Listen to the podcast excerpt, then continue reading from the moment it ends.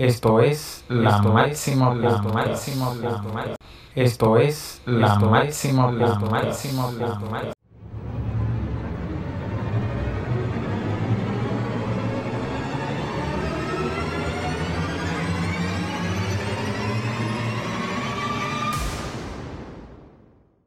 Bienvenidos amigos a un episodio más de tu programa La Máxima Podcast. En el día de hoy trataremos el tema en qué consiste la psicología forense y para eso hemos invitado a la psicóloga Mónica Moreno Aguilera, quien es máster en psicología clínica, legal y forense. Un placer. Muchas gracias, Máximo. El placer es mío.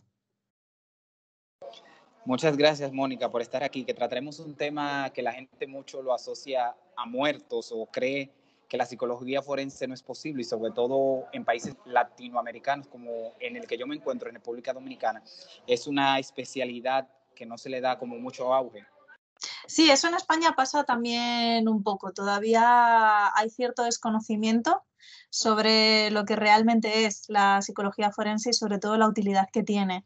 Es verdad que, bueno, en España yo creo que en los últimos años estamos tratando de hacer las cosas un poquito mejor y también estamos ganando un poco de, rigor ¿no? a la hora de, ejercer la profesión y, bueno, cada vez se nos da un poquito más de, de importancia, ¿no?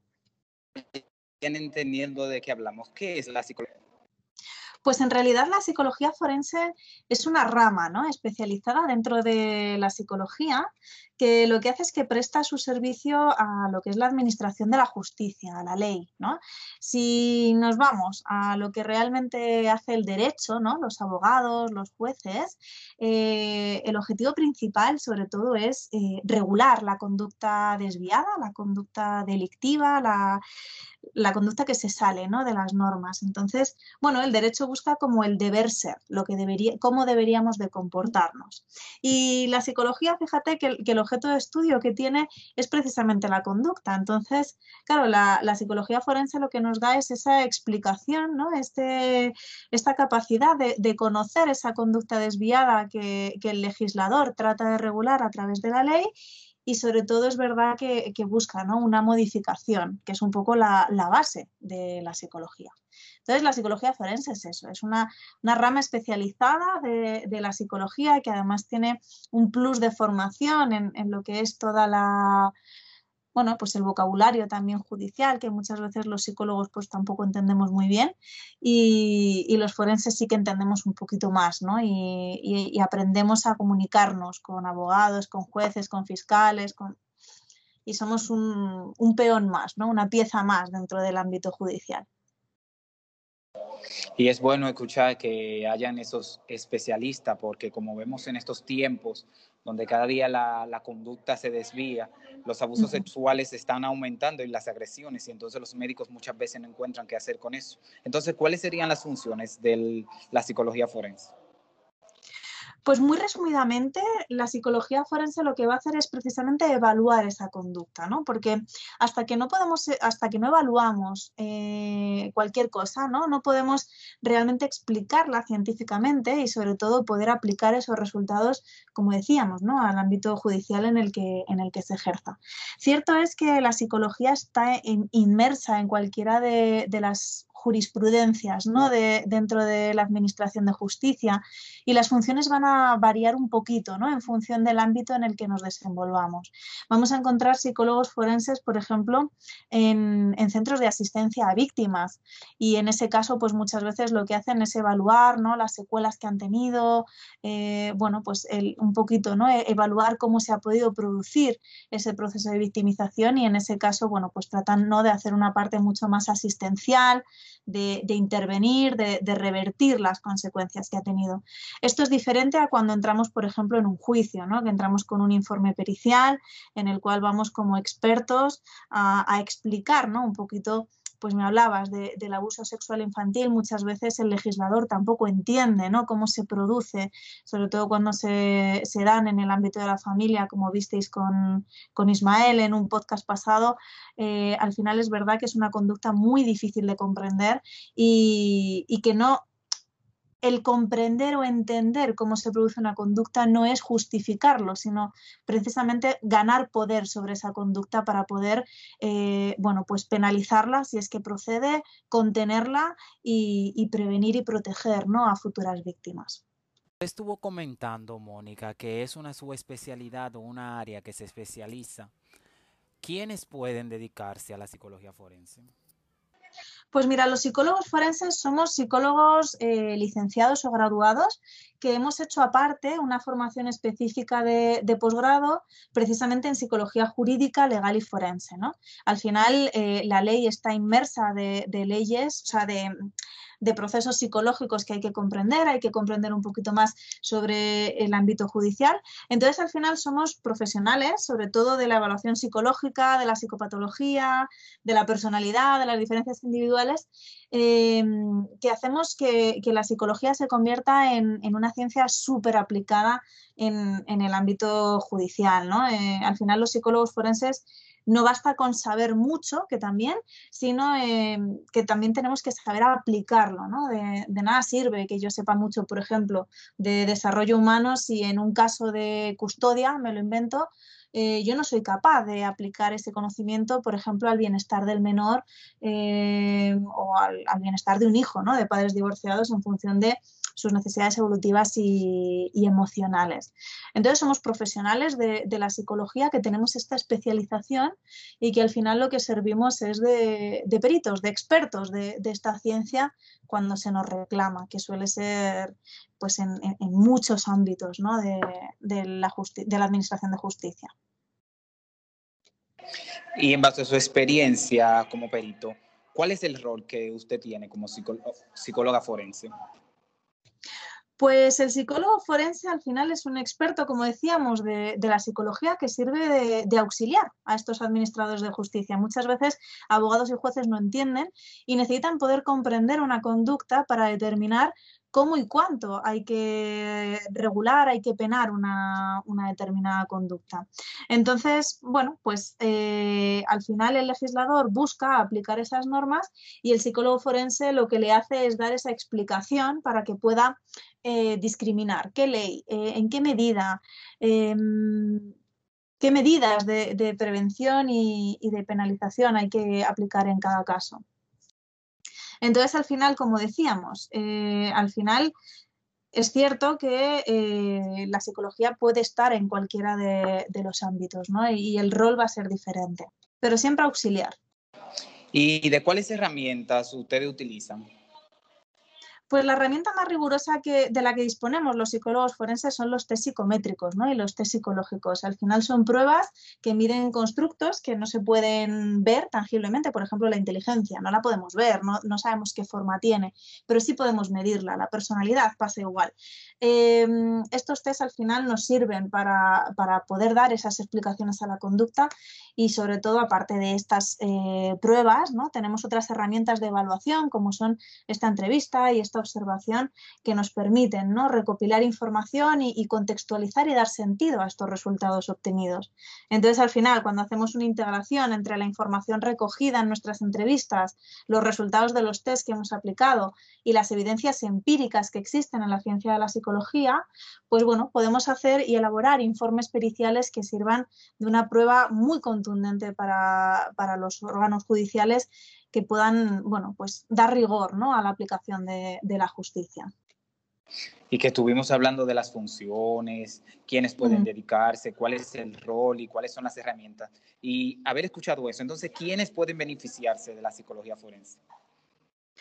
Pues realmente de la psicología forense se pueden beneficiar o bien los abogados, cada vez hay más abogados que consultan con nosotros para, estos procesos y, los que son más expertos, es verdad que, o que llevan más tiempo familiarizados con esta figura, eh, bueno, pues eh, consultan ¿no? muchas veces con nosotros y sobre todo cualquier persona que pueda necesitar en un momento dado eh, o que pueda verse inmerso en un procedimiento judicial. Por ejemplo, si nos vamos en el ámbito más procesal civil, temas de familia, de divorcios, eh, todo el tema de las incapacitaciones, cuando por ejemplo tenemos personas mayores y les, les queremos incapacitar para que haya un tutor, pues ahí también vamos a necesitar algo que está muy en auge ahora mismo, todos los cambios de sexo, los internamientos involuntarios. En el ámbito civil van a ser un poco esas, ¿no? Las áreas eh, o las personas que, puedan necesitarnos. En un proceso más penal, ¿no? Más de, las consecuencias jurídicas que tiene nuestra conducta, vamos a ver, ¿no? Eh, victimologías, secuelas, en el caso de abuso sexual infantil, toda la credibilidad del testimonio, temas de imputabilidad, como, como de, certero es que una persona sea consciente de, lo que está haciendo y en el caso de serlo pueda elegir o no el hacer otra cosa a nivel contencioso administrativo para el tema de permisos de armas, de conducción. Eh, en España, por ejemplo, cuando entran eh, funcionarios a la administración pública, muchas veces también tienen que pasar determinados eh, procesos psicológicos para, evaluar que están en, condiciones.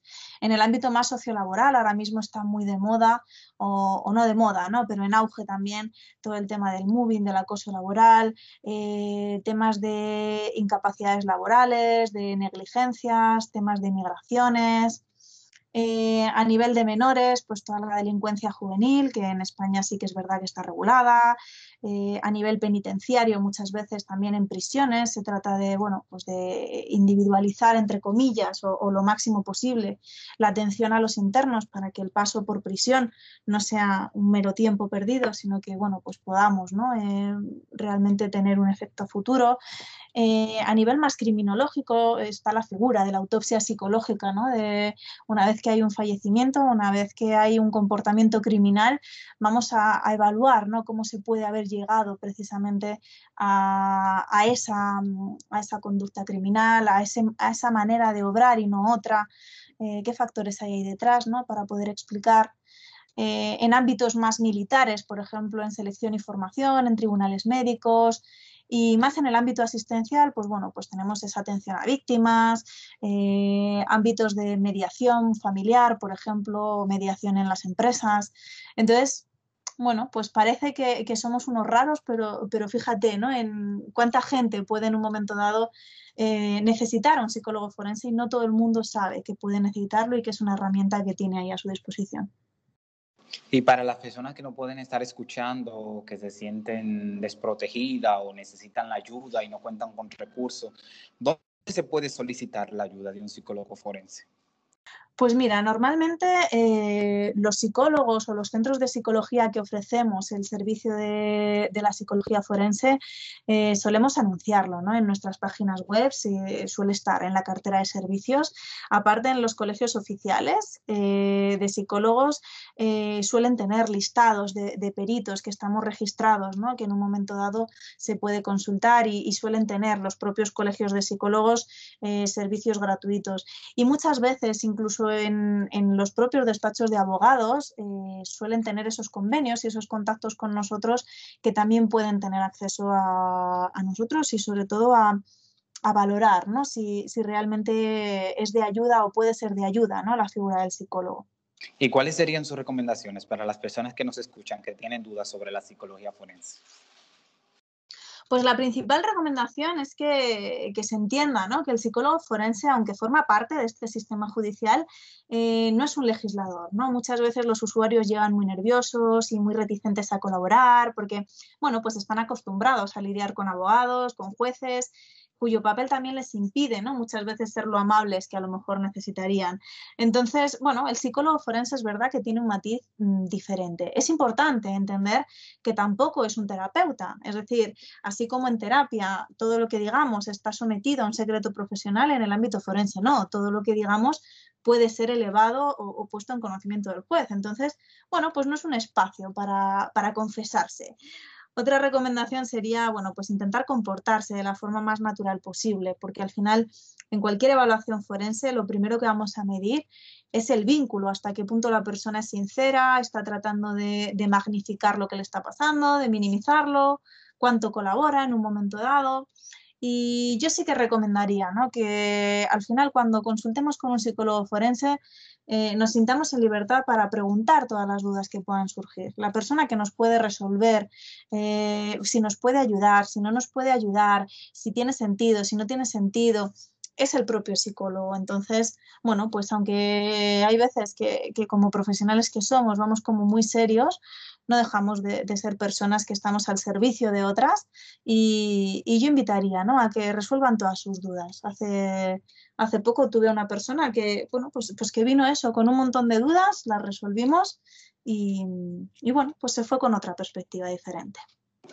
¿Y no podría dar un breve resumen en base a su experiencia como perito penitenciario de psicóloga forense para que las personas que nos escuchan puedan saber más de usted? Bueno, pues en mi experiencia en prisión es fundamental eh, contar con medios eh, por parte del Estado. ¿no? Muchas veces, eh, bueno, pues aunque se intenta dotar de medios a las prisiones, sobre todo porque al final en delitos graves como asesinatos, violencia, las penas son muy largas. Entonces, ¿qué sentido tiene que una persona esté eh, en prisión durante 12, 15, 20 años si al final no se hace ninguna intervención con ellos? ¿no? Pero claro, para estar interviniendo con una persona y estar modificando la conducta de esa persona en un ambiente en el que al final la conducta fuera de prisión no es tan adaptativa dentro de la prisión por la propia dinámica ¿no? de, de, los em, usuarios de la prisión, pues bueno, pues al final necesitamos muchos medios, ¿no? Y bueno, pues en países con crisis económicas eh, en las que al final hay que destinar, ¿no? Los medios públicos a diferentes funciones, pues no siempre está bien visto, ¿no? Destinar eh, recursos a instituciones penitenciarias. Pero yo siempre hago la misma reflexión. Si metemos a cualquier persona, si nos meten a cualquiera de nosotros, ¿no? Durante 20 años o durante 10 años, durante un año, me da igual, en un ambiente penitenciario en el que al final el ambiente de por sí es hostil, en el que, bueno, pues... Mm, no es que haya malas personas, pero desde luego no están los más listos de la clase, eh, pues al final si no hacemos algún tipo de intervención, el problema se agrava. Entonces es importante, es importante que al final, para que realmente las penas penitenciarias tengan un sentido y se alcance esa reinserción de la que muchas veces hablamos, que haya una capacidad de, conciencia, de, entender bien cómo se ha llegado a producir, cómo hemos llegado a ese punto en el que al final el delito es una opción, bueno, pues por la que se opta, eh, es importante destinar recursos a eso para poder hacer modificaciones de conducta y para que realmente ese tiempo en prisión tenga un sentido a futuro y sobre todo no haya futuras víctimas, porque si no muchas veces lo que se observa es que lo que les faltaba por aprender lo aprenden en prisión y cuando salen es peor el remedio que la enfermedad. Entonces, bueno, dado que las cárceles, por lo menos en España, eh, no son campamentos de por vida, sino que tienen un inicio y un fin, es importante que, cuando llegue ese fin haya habido un proceso de cambio, un proceso de conciencia, un proceso de comprender qué ha llevado a esa persona a, comportarse de esa manera y qué podemos hacer para que no vuelva a hacerlo, porque si no al final estamos exponiendo y poniendo en riesgo al resto de la población. Y es bueno escuchar eso porque muchas veces vemos que personas que tienen largas condenas y salen de la cárcel al mes vuelven. Le vamos a agradecer, Mónica, por habernos acompañado. Le vamos a pedir que de sus redes sociales y dónde labora para que las personas que nos escuchan puedan saber más de usted. Sí, bueno, pues me pueden encontrar eh, sobre todo en, redes sociales, en Instagram, Mónica Moreno, eh, bajo psicóloga. También me pueden encontrar en, LinkedIn, en, Facebook y, bueno, pues también en, mi propia página web, monicamorenosicóloga.com, también pueden estar en contacto conmigo. Muchas gracias, Mónica, y hasta otro episodio. Muchísimas gracias a ti, Máximo. Que tengas buen día. Esto es la máxima, la máxima, la máxima.